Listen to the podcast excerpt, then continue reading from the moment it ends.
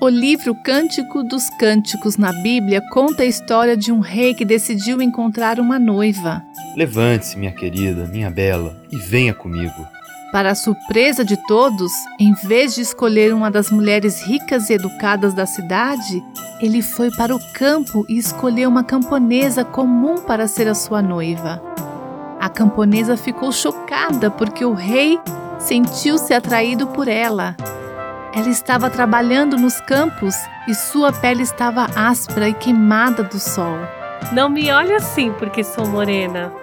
No final da história, aquela jovem camponesa tornou-se uma linda e radiante rainha.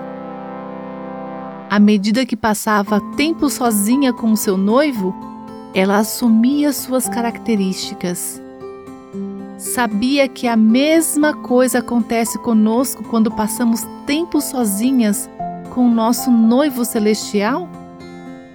Quando passamos tempo em oração e com a palavra de Deus, estamos sendo transformadas pelo amor de Cristo. Você passou um tempo com seu rei hoje? Você ouviu Buscando a Deus com a Viva Nossos Corações.